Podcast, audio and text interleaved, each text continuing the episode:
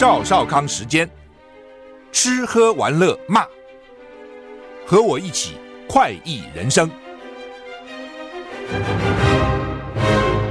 我是赵少康，欢迎你来到赵少康时间的现场哈。今天跟明天都很热啊，中午都我看都三十度、三十多度哈。那第三波跟第四波的梅雨封面也接力来哈，所以希望下到中南部了哈。气象局表示，今天五月十六号清晨仍旧有一些残留的水汽啊。那白天水汽明显减少，各地气温回升。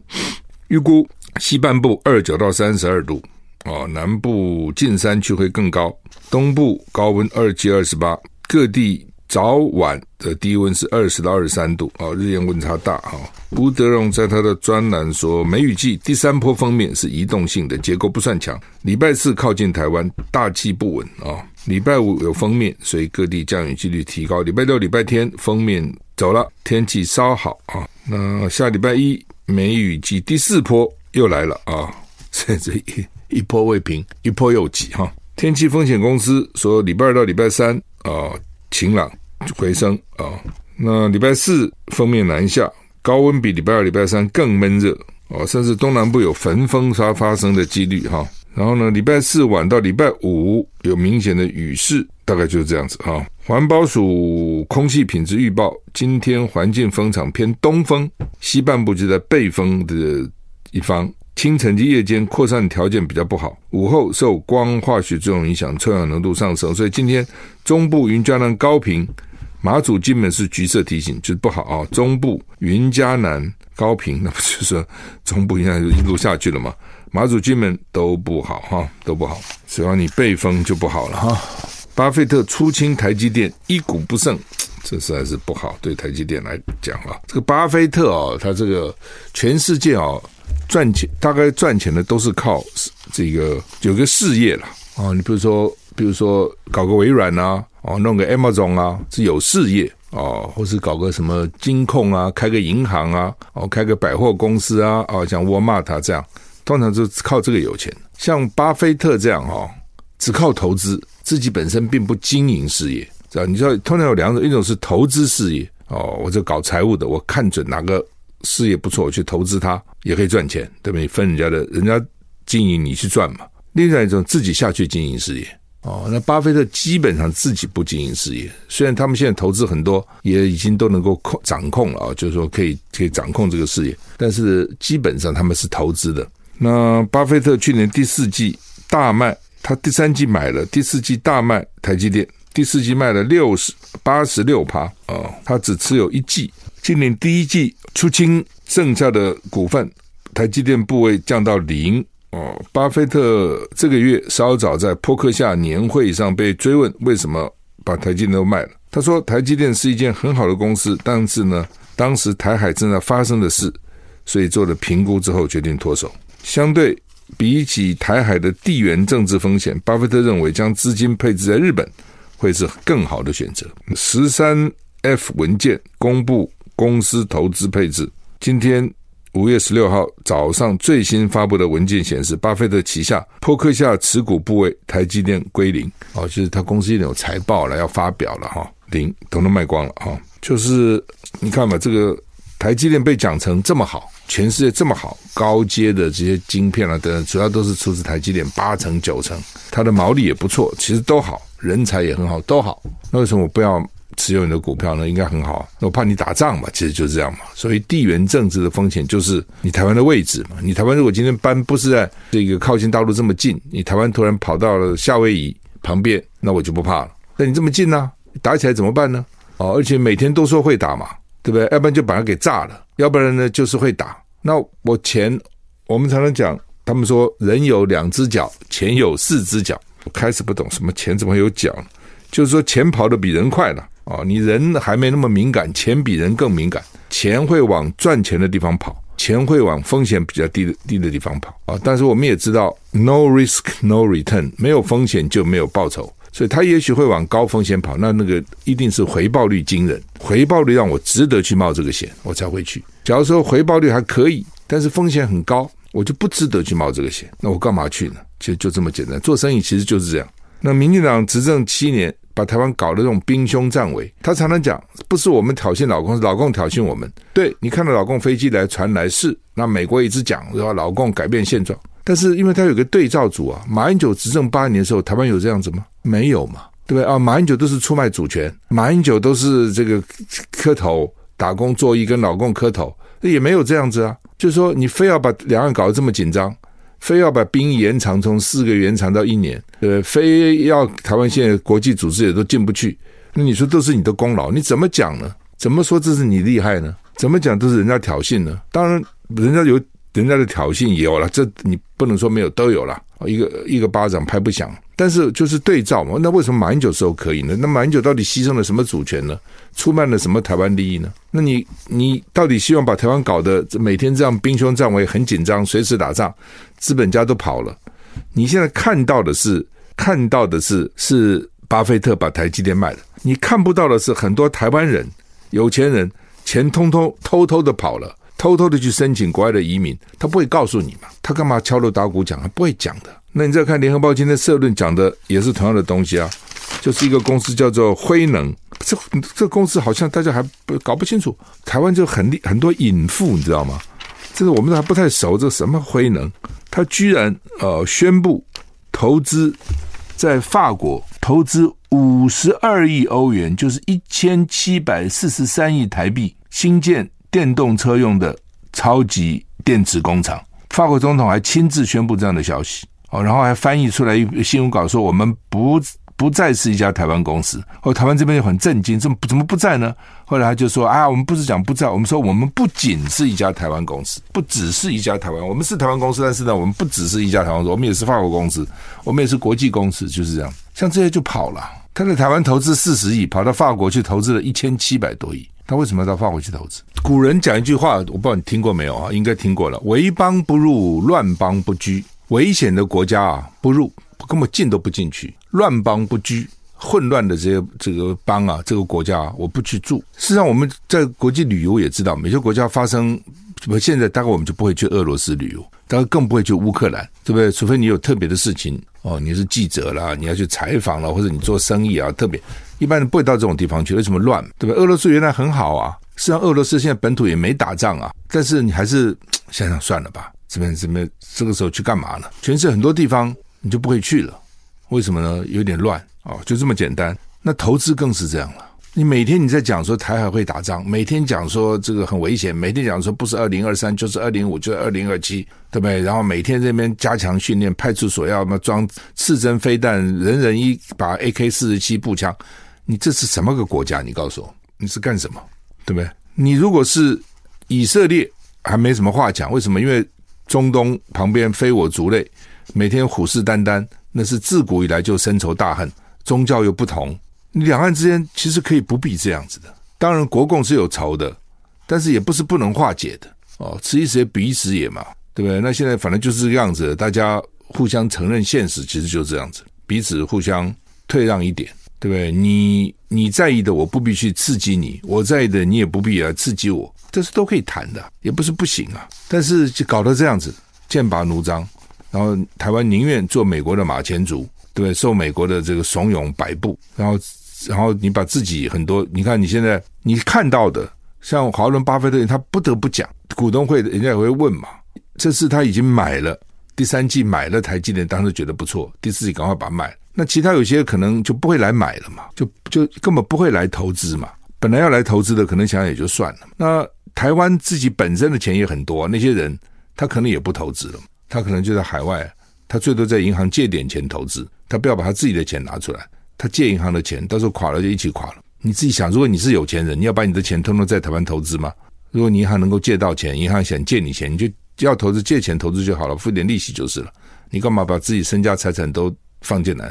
所以你把政治情况搞成这样，民进党根本不关心经济，民进党根本不关心这个整个社会的的的经济的状况，他根本就脑筋里只有政治，没有这些东西，甚至连关心环保都是假的。对不对？你为了一个核电，你看把中南部搞成什么样子？那光电板啊，什么等等，这真的是看了都心痛。好吧，这个虽然台积电今天在台湾反还不错了，涨了七块五，但但是一个我们这是一个每天的短期的。我们看到我讲的这个长期的一个对国家来讲，你一定要安定，一定要让人家觉得说在这边投资是没有问题的，一定是这样。这个道理这么简单，一般小老百姓都懂，你这些搞政治的国家领袖们不懂吗？拜登要跟麦卡锡紧急磋商啊，反正总是这样子了，每次都这样子。美国两大党在提高债务上限问题严重分歧，美国债务可能违约。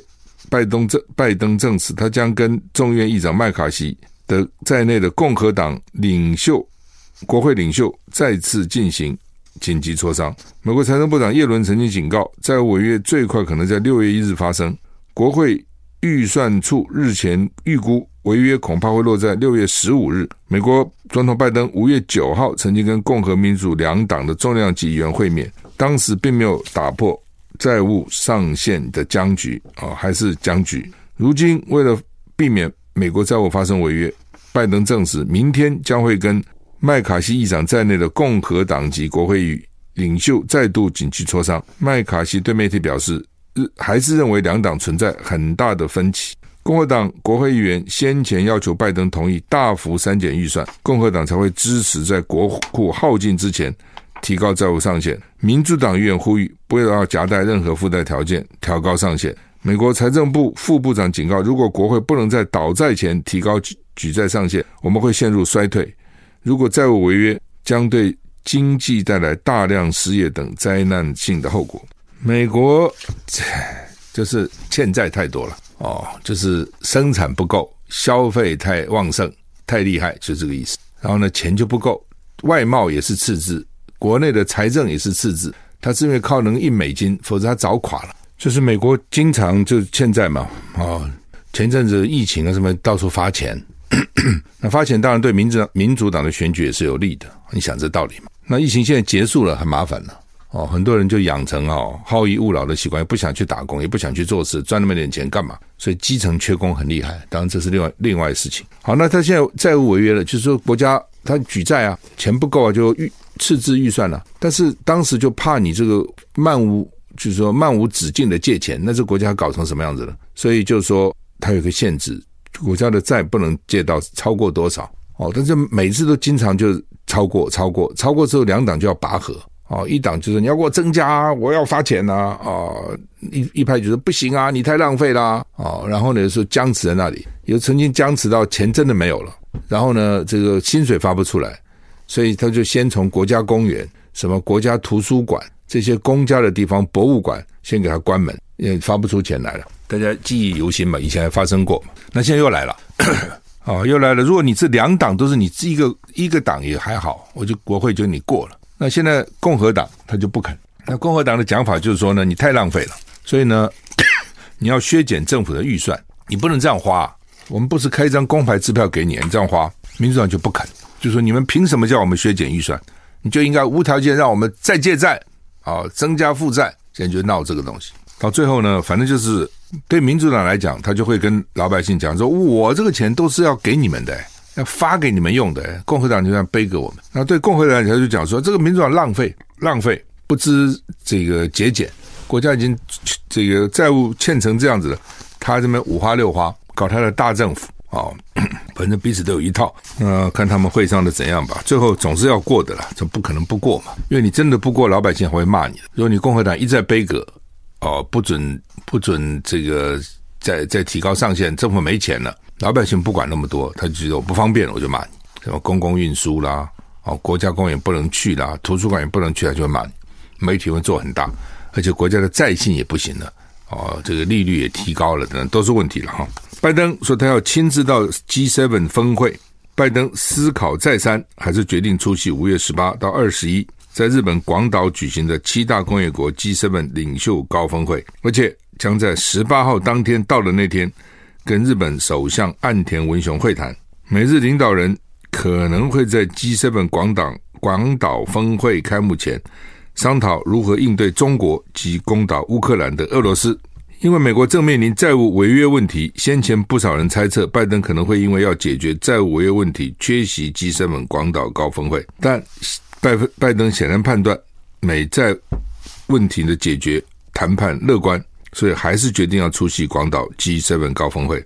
如果拜登顺利出席 G7 高峰会，这将是他从二零二一年上任美国总统以后第二次到日本访问，因为这是在日本广岛召开。乌军反击说，俄国没有能力大规模进攻。泽伦斯基喊话西方军援战机，我们现在要反攻了，要反攻了啊！战机不够哈。乌克兰表示，俄罗斯已经不再有能力进行大规模进进攻的行动。乌军宣宣布能占领巴赫姆特附近十多个俄罗斯据点。在此同时，乌克兰总统泽伦斯基称赞这几天他会见欧盟盟友做出的新军援承诺，但也继续敦促获得现代的战机。CNN 引述乌克兰说法说，巴赫姆特周遭发生激烈战斗，但俄罗斯在多处发动进攻，并不成功。乌克兰总统泽伦斯基说，乌克兰正准备非常重要的反攻步骤，哦，需要更多时间，但不会太多。乌军说，前线发生大量炮击，但情况没有变化。乌克兰国防情报局说，俄军不再有能力进行大规模的进攻，主要是处于防御状态啊。莫斯科目前的飞弹攻击速度能够维持。那俄兰俄乌克兰官员说，知道白俄罗斯领导人卢卡申科健康有问题哦，卢卡申科有一段时间没有露面哈。另外，美国五角大厦国防部表示，三十辆坦克已经到了德国，乌军将进行训练，培训计划需要几个月。这些坦克预计在秋天被送到乌克兰。那些军事装备都要训练啊，不是说说上战场就能打啊。英国。加入登陆乌克兰战损。英国首相府预告，首相苏纳克明天将在欧洲理事会峰会宣布英国加入在海牙设计的国际组织，参与登陆俄罗斯侵略侵略乌克兰战争对乌克兰造成的损害，以利全面对俄国求偿。除了军事援助，英国在协助乌克兰透过司法管道向俄罗斯就责跟求偿扮演领导角色，提供位于海牙国际事法庭的好几百万英镑的资金。还有大批专家协助国际刑事法院跟乌克兰调查俄罗斯在乌克兰境内犯下的罪行。今年二月，荷兰政府正式同意乌克兰在海牙建立国际组织。乌克兰因俄罗斯侵略行为受的损害登陆，登陆将涵盖乌克兰一般公民、企业跟国家受的损害。哦，所以他们家要求偿了，就先来登记了，大概这个意思啊。那英国呢，在这方面处理还出钱啊。土耳其大选决战第二轮，埃尔段还是胜选大热门。大选揭晓，土耳其总统埃尔段跟对对手呢，得票率都没过半。二十八号进行第二轮，埃尔段的铁票稳固，反对派恐怕很难延伸气势，所以埃尔段还是大热门。所以这种选举制度常会是决定选举的结果哈。第一轮埃尔段四十九点五一票领先，对手四十四点八八，但是都没超过五十趴。再来二十八号第二次，埃尔段还是大热门哈。反对派现在呼吁不要陷入绝望，要参加投票。另一个右翼总统候选人得票五点一七趴，所以呢，现在看起来第一名、第二名的都会试图讨好这个欧根，希望你的五五趴过来。但是埃尔段比较吃香，因为那是右派哦，所以呢，这个第三名的选票呢，因为他是右派，似乎不太可能转向中左翼领导的反对派。这个埃尔段在土耳其执政二十多年了，先担任总理，然后是总统。二零一六年政变失败后，他进一步扩张权力，反对派推出基里达欧鲁，把这次大选视为把埃尔段赶下台最佳的机会。但是最初的胜选信心转为失望，国际监督组织说选举有瑕疵，埃尔段跟执政党享有不正当的优势，经常都这样讲哈，而且还绝了哈，那个地震不是死很多人吗？地震灾区的选民百分之七十五选这个埃尔段，所以呢，伊斯坦堡这些都市选民就很生气，你们搞什么鬼？还支持他？哦，哎，这就没有办法了哈，这个城乡差距哈。北韩去窃取加密货币，日本受害金额最多，占全球的三成哈。日本经济新闻报道，北韩发动网络攻击，觊觎日本、越南等国的加密货币哦，说呢。与北韩有关的骇客集团，从二零一七年以来，从日本窃取七亿两千一百万美元的加密货币，占全球被偷的三成。从日本窃取的七亿两千一百万美元，相当北韩二零二一年出口的八点八倍。北韩根本没出口什么东西，你就知道这些国家其实没有什么国际贸易哈，他自己都不够了，还出口什么呢？所以共产国家哈，真正的实施所谓社会主义的共产国家。没有一国是经济好。那么说大陆呢？大陆现在哪是真正的共产国家？大陆头三十年实施的是共产制度啊，一塌糊涂啊，一穷二白啊！啊，那不，那个是违反人性的，违反人性事情哦，是不会成功的哦。大家最多给你阳奉阴违。那像北韩呢，还是严格的实施这种共产制度、配给制度啊，这个那个，就经济就不好。所以他偷来的钱呢，光从日本偷来的这个加密货币，按照这个报道，是他出口的八点八倍。那偷的也没多少钱呢，就是七亿两千一百万美元嘛，那就是出口的八点八倍。换句话，出口连一亿美元都没有。北韩为了赚取外汇，觊觎他国的加密货币，他获得的钱可能开发弹道飞弹。他的网络攻击主要有骇客攻击 （hacking）、勒索软体啊，叫做 ransomware 两种。二零一七年年以来到二零二零年底，他一共这从人家那边偷了二十三亿美元，日本就是八亿多，越南有五亿四千万，美国四亿九千七百万，香港两亿八千一百万。报道说，北韩为什么偷人家的钱？因为呢，遭受国际制裁，很难赚取外汇。它的主要出口是煤炭，它的交易被禁止了，所以呢，骇客攻击就是国家战略。就你不让我正正当当外销赚钱，我就这样给你偷，或你偷来，加密货币什么都在网络上，对不对？我就给你偷来啊，看你怎样啊。好，那么纽西兰旅社大火六死，威灵顿在纽西兰首都有九二十二间房间的 Lowther Lodge 旅社，对不？今天清晨发生大火，六人死亡，五十二人获救，许多人下落不明。而且因为这个建筑随时有倒塌的风险啊，现在救援也不是那么容易哈。好，今天联合报、中国时报头版头都在登啊，国民党的总统候选人了哈。薛明志今天要再办挺郭台铭的宴，国民党二零二四征召说是明天要亮牌嘛，中常会前夕山雨欲来，挺郭派今天上午十一点要召开呼吁国民党中央征召郭台铭参选二零二四年总统的记者会，日前才替郭台铭举办。挺郭宴二点零的联电荣誉董事长薛明志，今天晚上将在喜来登饭店中式餐厅请客楼宴请国民党中常委、哦，被认为是要向国民党发难。郭台铭十四号才亲自邀请中常委参叙，那沈智慧会后就说会，如果提名侯友谊会有很多常委表示意见，但是呢，到底会怎么样？现在不知道哦，现在就是。越用力啊，这支持越用力，到时候就越难收尾了哦，就都这么简单哈，就到时候怎么弄？呃，联合报头版头说亮牌之前，朱立伦昨天晚上夜会郭台铭跟侯友谊，国民党高层说征召侯友谊没有悬念，挺郭派的人说呢，公布前都有希望。嗯、党高层说，根据目前所有的民调数据，还有他们调查县市长、立委的结果，都是侯友谊。胜出啊、所以大概就是侯友谊了，这样讲。昨天朱立晚上六点先跟郭台铭见面，七点再跟侯友谊见面。当事人现在都三缄其口，都不讲到底讲了些什么啊、说八成的县市长要支持侯友谊，国民党了哈、哦，他有十四个执政的县市长。然后呢，这个九成的立委也主张征召侯友谊。所以虽然挺郭挺郭派哦，这个挺郭派大概立委就是陈玉珍最积极了。哦，然后中常委大概就是沈智慧最积极了，那声音声势是闹得蛮大的，但实际上多少人？因为很多时候就你找我，都好都好，不愿意得罪人。这些政治人物对不对？干嘛得罪人？而且你将来可能当总统啊，我得罪你干嘛？所以你找我就去，你要吃饭我就吃。你说要不要支持我？好好支持，但实际上不见得。如果哈，朱立伦昨天晚上见了郭台铭，跟说六点见郭台铭。七点见侯友谊，那理论上讲，这两个人都应该都知道啊。那如果说昨天都见了啊，今天干脆宣布算，你要搞到明天宣布，那今天呢，挺郭派还要再请客，还要再请中常委，哎呦，就是如果决定是侯友谊，挺郭派也不必再宴请中常委了。如果是郭台铭，也不必再吃了，吃什么呢？反正就是你了嘛。所以这很奇怪了哈，就是说如果。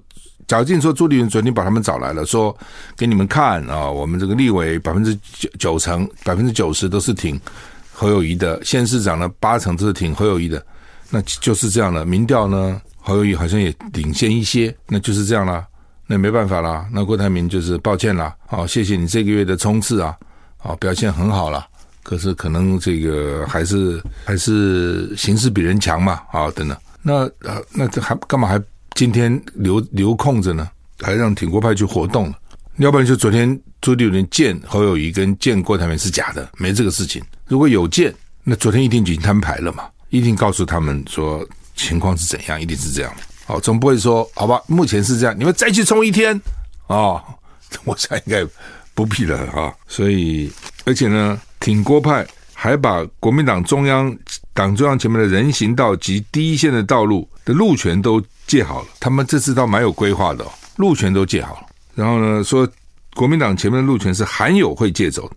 好，明天八德路旁大楼空地是郭台铭申请使用权，是这样吗？他们认为一定是他们喽，要不然你借了国民党前面路权干嘛呢？去办造势嘛？那如果不是你，那你要怎么办呢？你去干嘛？你去支持侯友宜？我觉得这好像也当然很好了哦。从侯友宜的角度，你觉得很好，你们支持我，但是好像也不太近人情嘛。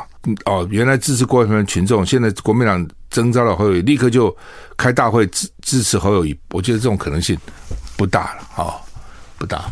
他们就把路权借了，什么意思呢？就表示说，可能他们认为是他们呢，到时候要办庆庆祝大会啊，或是说管他的，是我们我们就办庆祝大会，不是我们就去抗议，那抗议很难看呐，哦，所以到底怎么样不知道，看起来蛮积极的，这都是国民党中央到头痛要去疏通的了。那另外这个郭台铭还是很有信心呐，哦，他昨天去看苗栗县长钟东锦，他还说郭台铭还说明天国民党会公布征召人选。他有百分之九十九点九九九九的信心，会承诺给大家不一样的台湾。郭台铭跟侯友宜是各有长优缺点呐。呃，郭台铭的优点就是企业家嘛，拼经济。那当时买 BNT 疫苗，显示他爱台湾，不是假的。关键时刻呢，买疫苗给台湾啊，而且他有能力去谈判，把疫苗弄来。那最近造势也显示他的冲劲还不小，这很辛苦的一个地方一个地方去造势。那他这是他的优点，缺点呢就是没有什么政治历练了。那常常会讲话会过头一些，就是呢，比如你说好我要恢复用核电，我就是可以嘛，大家可以讨论。但你要说到什么一线是一核电，这就奇怪了。要说什么我们自己监督自己就好，不需要议会，这个也不符合民主的。原则跟精神啊，反正就是说，他有些不过当然声量就很高啊，从声量高是好的啊，但是从要跟你实质上讨论你那个政策，那就中间就有问题。可能个性也就是这样子，敢冲能拼，但中间呢，可能经常就会出现问题。你做生意也许还可以啊，搞政治哈，这样会有他的问题。那另外就是他没有选过举嘛，所以没有真的被检验过了。你选举的时候，你的过去任何事情，大大小小的祖宗八代事，都给他拿来这个加油添醋，那么扩大十倍百倍哈。那另外呢，这个侯友谊的优点就是他比较接地气，本省人。你不要看选举，这个还是重要的。嘉义人，你很难讲他卖台哦，你就很难给他戴这个帽子，因为民进党最喜欢选举给他戴这个帽子。那戴这个帽子到最后也可能会发生一些关键的影响。那另外呢，他的长处就是长处也是短处了，每个人都是这样。就他这么多年来的跟国民党若即若离，哦，所以深蓝不满意他，觉得啊你不够意思。但是换说换句呢，话说呢，选举的时候也许是有利的，就只要深蓝觉得只要把民进党干掉就可以了，蓝军愿意支持侯友谊啊，侯友谊这种形象过去的作风，可能可以拉到一些中间选民的票。我觉得绿的很难了，但中间选民觉得我没有那么党派。或是我讨厌国民党，但是呢，哎，侯友宜没有那么亲国民党，哦，所以呢，对他们来讲，哎，搞不好他愿意去支持。你说都靠蓝军支持也不够啊，像郭台铭天天戴一个国旗帽，对不对？我就觉得你这个对蓝军是有用啊，但你对一般中间选民每天戴个国旗帽，需要这样子吗？哦，有很多时候不一定要这样的形式了，哦，你又不是选黄复兴的代表，对不对？你又不是选国民党党员的代表。你现在选总统是要选全民，他做民调是全民民调啊，所以呢，郭台铭的优点看起来就是侯友的缺点，郭台铭的缺点是侯友的优势。我们不要说优点缺点，优势劣势好了，这样比较公平了。越选举的优势劣势，所以侯友的优势可能就是他的劣势啊，他的劣势就是蓝军可能觉得你不够意思，跟我们不够亲，但是呢，这个可能也是他大选总统的优势哦。也就是你从这次台北新北市长选举看出来，蓝军还是支持他，还投他。蓝军没有因此不投他，但他又拉了很多中间的选民，他就大赢林佳龙四十五六万票。这个有可能是他选总统的劣势，也可能是他选总统的优势。选总统其实很简单，南部小输，北部大赢，中部打平就赢。那当然，现在还有一个变数，是柯文哲哦，就柯文哲如果像真的像现在民调都拿二十趴，也很讨厌。赖清德可以拿四十趴，如果柯文哲拿二十趴，那你国民党只剩下四十趴，这稍微一不慎哦。就可能会输掉哦，所以这个柯文哲如果不能合作啊，怎么要把他的票压低哦？那到时候又是一些策略的运用，就是说哦，这个你如果你柯文哲票高，民进党就继续执政，类似这样，要看选民的选择了。我们时间到了，谢谢你收听。